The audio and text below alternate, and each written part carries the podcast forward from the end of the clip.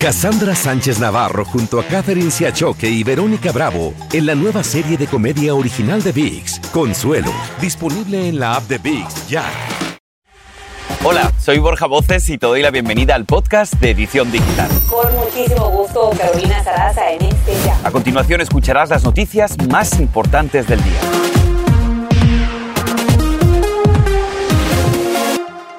Pues qué bueno que están con nosotros porque vamos a comenzar con un giro inesperado que ha tomado la noticia del joven Rudy Farías, que supuestamente fue encontrado en Texas después de estar desaparecido por ocho años. Borja, todos se preguntaban, incluso aquí en la edición digital nos preguntábamos si no entendíamos cómo era que este joven había desaparecido y luego decían que lo habían encontrado ocho años después y no teníamos detalles de dónde estaba por tanto tiempo. Resulta que según las investigaciones, el joven les confesó que era víctima de abuso sexual a manos de su madre, algo que ella negó rotundamente. Vamos a conectarnos entonces con Fernando Rentería desde Houston con todos los detalles. Fernando, última hora en este caso, adelante. Hola Rudy, ¿cómo estás? ¿Cómo estás Rudy?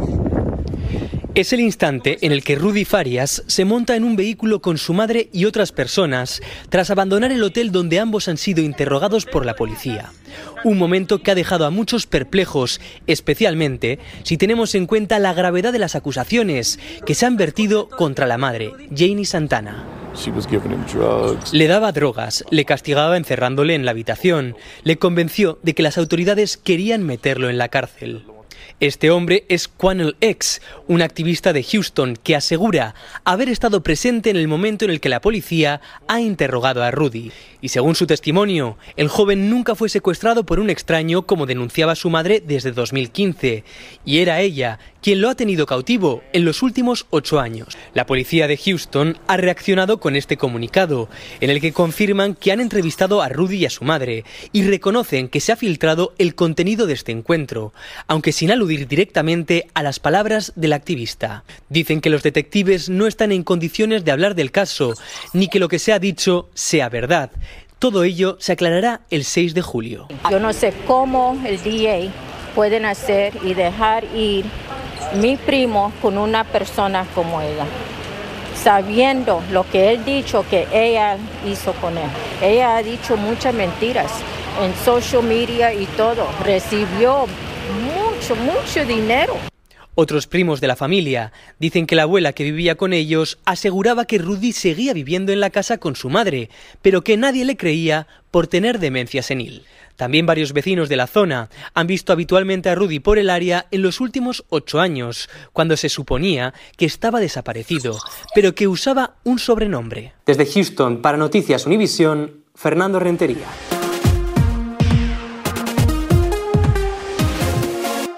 Era cocaína. Como te avanzamos aquí en la edición digital, la prueba a la sustancia que agentes del servicio secreto hallaron en la biblioteca de la Casa Blanca arrojó que se trataba de esta droga. El descubrimiento provocó una breve evacuación de la mansión presidencial y ahora agentes investigan cómo y quién ingresó ese polvo blanco. El hallazgo provoca una múltiples reacciones a través de las redes sociales.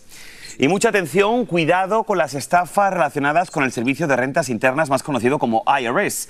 Se está reportando casos de personas que han recibido sobres de cartón con avisos de que tienen un reembolso que no han reclamado. Pues bien, ojo con esto porque se trata de una estafa y se está advirtiendo a los contribuyentes que la reciban que no vayan a compartir imágenes ni datos de sus licencias de conducir, ni sus números de teléfono, ni seguro social, ni datos de su cuenta bancaria. Es importantísima esta información. Por otra parte, la huelga de trabajadores de hoteles en California entra hoy en su tercer día y ya se considera como el paro más grande en la historia moderna de esa industria. Miles de empleados están abandonando sus puestos de trabajo justo en medio de una avalancha para turistas, como podrán ustedes imaginar, que celebran o que quieren celebrar el Día de la Independencia. Lo más preocupante es que no habría signos de avance en las negociaciones entre empleadores y huelguistas. Vamos a escuchar qué es lo que están reclamando los trabajadores. El hotel Westin Bonaventure, que es el hotel más grande en la ciudad de Los Ángeles, firmó y llegó a un acuerdo con los trabajadores. Me he sentido obligada a tener que compartir con un roommate porque realmente no me alcanza. O sea, ahorita con los sueldos están frisados y todo está subiendo. Por su parte, los empleadores están acusando a los sindicatos de seguir una agenda política en vez de los verdaderos intereses de sus empleados. Aproximadamente son 60 los hoteles que están sufriendo el impacto de esta histórica huelga. Bueno, pues seguimos con mucho más aquí en la edición digital. Miren, el actor Robert De Niro dice estar profundamente angustiado por la muerte de su nieto, Leandro De Niro Rodríguez. El cuerpo del adolescente de 19 años fue hallado sin vida en un apartamento de Manhattan. La policía está investigando su fallecimiento como una posible sobredosis de drogas. La madre de Leandro, Drena De Niro, ha compartido su dolor en redes sociales diciendo que su corazón está roto para siempre. Y miren, ya terminaron las ayudas para la renta de la pandemia y muchos están buscando alquileres a precios más bajos. Bueno, aquí en la edición digital te ayudamos con esta información. Estos son los sitios donde han bajado más los precios. Vamos a empezar en el oeste del país. Es donde más han bajado los alquileres. donde La renta media ha bajado un 3% en relación al año pasado. Las mayores bajadas se han visto en un 6% en áreas de Las Vegas, Henderson y Paradise de Nevada. Bajaron en un 5.9% en áreas de Riverside, San Bernardino y Ontario en California. Y un 5.7% en Phoenix, Mesa y Scottsdale en Arizona. Aunque algo menos, los alquileres también bajaron al sur del país en áreas metropolitanas de Austin, de Dallas en Texas, Tampa en Florida, Charlotte en Carolina del Norte y Atlanta en Georgia. Poquito a poco parece ser que los precios sí iban bajando. Ahora, cambiando de tema, pues también hablando de tema de tecnología, en pocas horas ya son más de 10 millones de personas que han descargado la aplicación llamada Thread, una app gratuita de la compañía Meta, también dueña de Facebook y de Instagram, que le hace la competencia directa a Twitter y es que no va a tener restricciones sobre la cantidad de publicaciones que los usuarios van a poder ver al día, como sucede ahora en Twitter. Bueno, vamos a conocer las similitudes y las diferencias entre estas dos aplicaciones con el experto en tecnología Juan Guevara, al que damos la bienvenida. Señor Guevara, Gracias por estar con nosotros. La primera pregunta ya se la lancé. Por favor, cuénteme en qué se parece y en qué se diferencian estas dos aplicaciones. Bueno, fíjate que se parecen mucho porque es muy similar la forma en la que tuiteas, o en este caso mandas threads, ¿no? Eso me parece muy importante. Número dos, eh, video funciona muy bien. Hay un pequeño glitch todavía en el, en, la, en el lanzamiento de esta aplicación. Muchos usuarios se han quejado que no pueden subir todavía bien fotografías y fotos. Sin embargo, fíjate, Borja, me parece que el mismo sentimiento que tengo cuando abrí mi cuenta de Twitter en septiembre del 2009, lo siento en threads en este momento. La comunidad es bastante abierta, no hay restricciones. Se puede importar muy bien y de una manera muy fácil desde Instagram tu perfil y se puede eh, importar los contactos a los que sigues, que por cierto, no encuentro todavía a Carito, ni tampoco encuentro a ti, Borja, no te veo en threads en este momento, pero puedes pero puedes importar esto de una manera muy sencilla y la verdad es que hasta este momento la comunidad está funcionando muy bien y creo que es un ambiente positivo para compartir en redes sociales. Bueno, yo prometí esta mañana que lo iba a bajar esta tarde cuando en casa mis hijos me den un tiempito libre, voy a bajar esta aplicación y ahí ya somos amigos, pero te pregunto, ¿crees tú que realmente hay un espacio con tenemos TikTok, tenemos Facebook, tenemos Instagram, de todo? ¿Hay espacio para más redes sociales?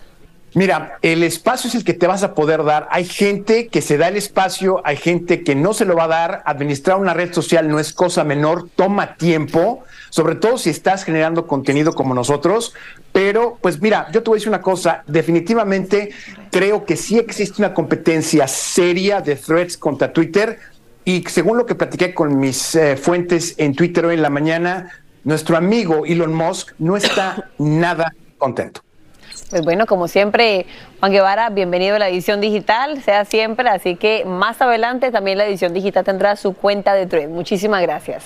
Este es el podcast de Edición Digital, con noticias sobre política, inmigración, dinero, salud y mucho más.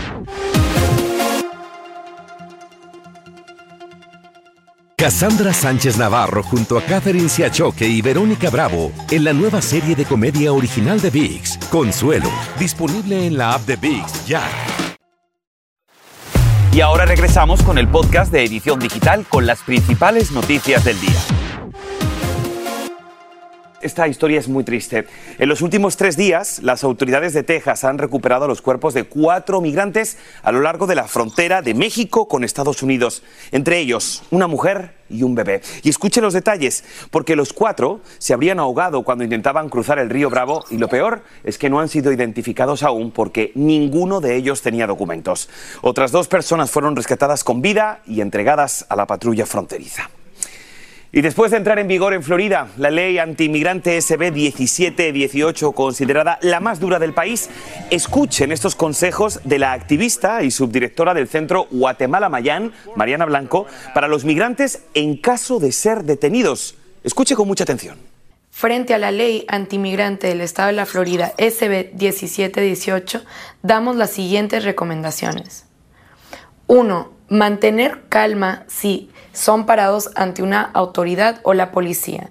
No responder nada, no dar información que no sea necesaria y siempre mantener el respeto cuando estás hablando con las autoridades.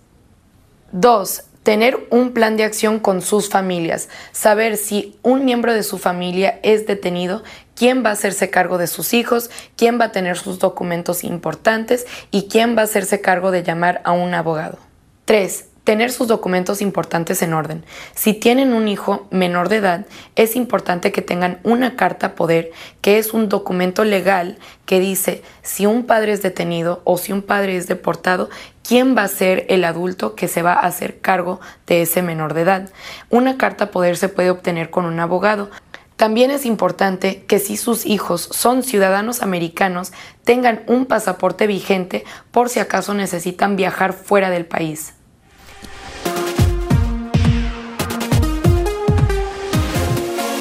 Además, se retira del mercado las galletas de la marca Belvita y se hace por una posible contaminación con cacahuate no declarado. Y esto es muy importante para aquellas personas con alergia al maní.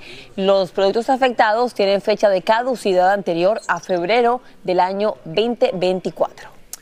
Y en notas de salud, miren, tienen que prestar mucha atención a los niveles de colesterol. ¿Por qué te estoy diciendo esto? Bueno, hay un reciente estudio que sugiere que las personas mayores que no logran regular los niveles de colesterol tienen un 19% más de posibilidades de padecer Alzheimer o demencia. La investigación estudió cerca de 12.000 pacientes mayores de 70 años. En tanto, la FDA avanza la aprobación del Leqembi, el primer medicamento aprobado que retrasa el avance del Alzheimer. El medicamento recibió la aprobación acelerada a principios del año en enero, pero con esta aprobación total permitiría el acceso a millones de pacientes. Pero ¿cómo cambiaría la vida de tantas personas con esta medicina? Nuestra Andrea León nos tiene detalles. Así es, chicos, gusto saludarlos. Y es que Leqembi de los fabricantes 66 y Biogen recibió una aprobación acelerada de la FDA en enero en la evidencia de que elimina la acumulación de placa amiloide en el cerebro asociada con el Alzheimer. Pero debido a que la aprobación no había sido total, los centros para Medicaid y Medicare no brindaban una amplia cobertura de este medicamento que cuesta nada menos que 26.500 dólares.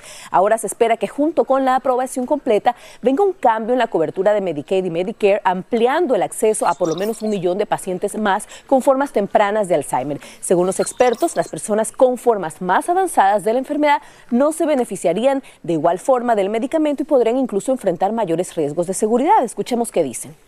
La buena noticia es que pudo haber detenido y mejorado el 26% de los pacientes en la parte de cognición, la manera que están sintiendo y disminución de esos síntomas. Desgraciadamente no es una solución completa en este momento contra el Alzheimer.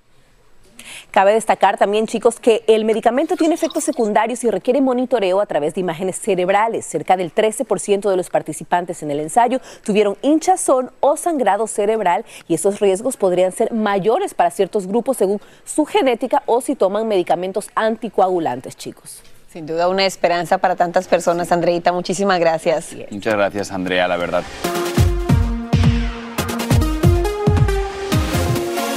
Un turista le sacó buen provecho al tiempo de espera para abordar su avión y ¿saben qué? Se ganó 1.3 millones de dólares.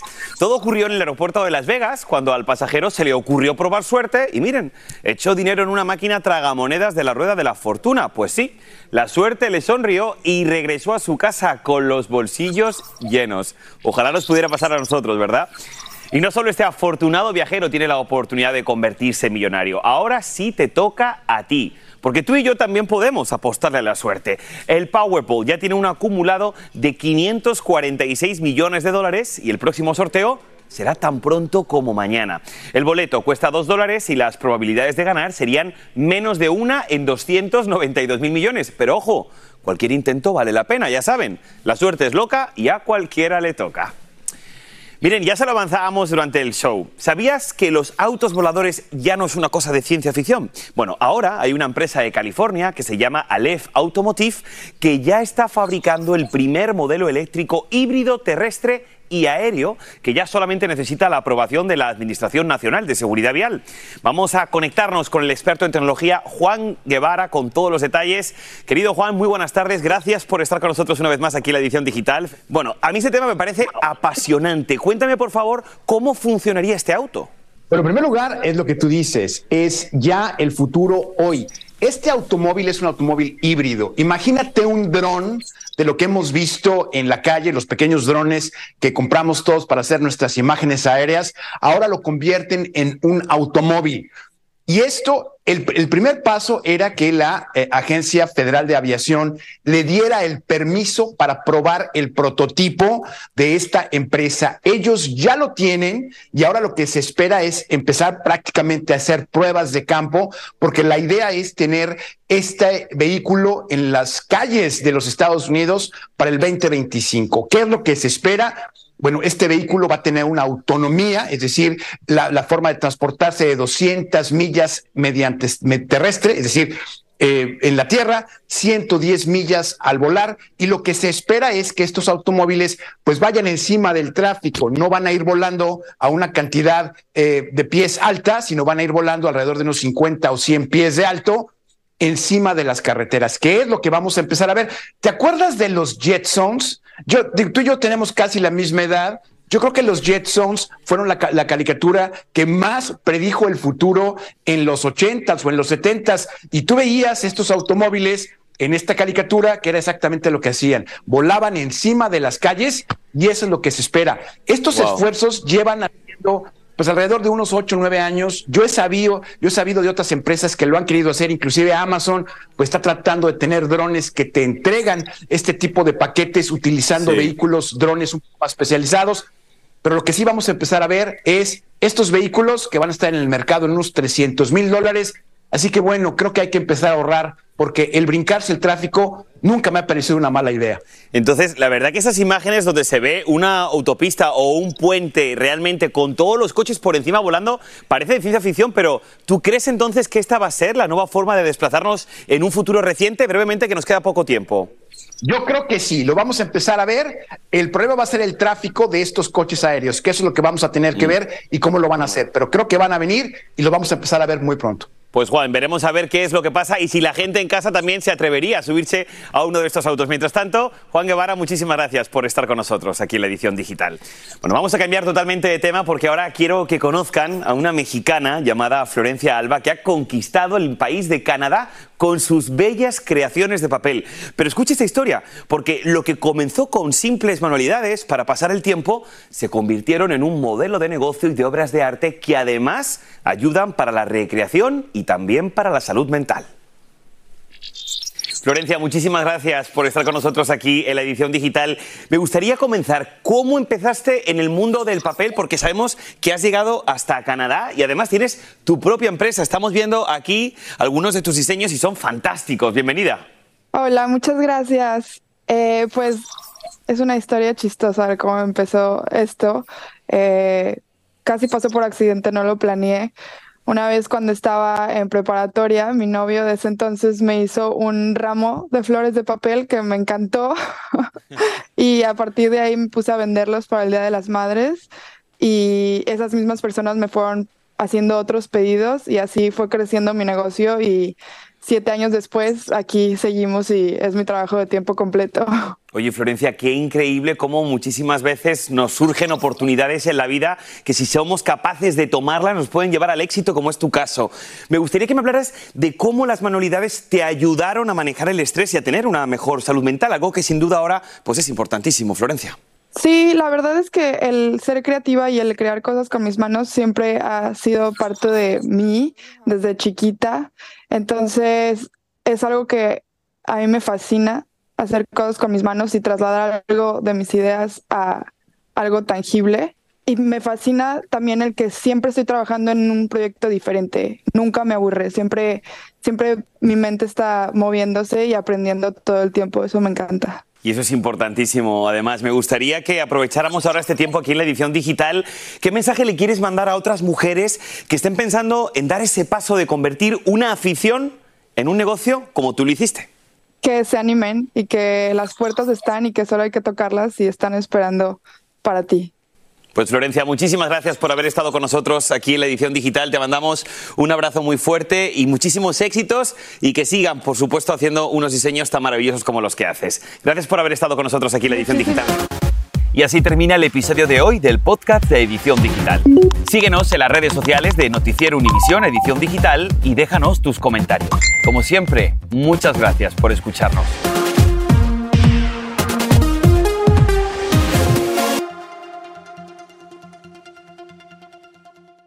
Cassandra Sánchez Navarro junto a Catherine Siachoque y Verónica Bravo en la nueva serie de comedia original de VIX, Consuelo, disponible en la app de VIX ya.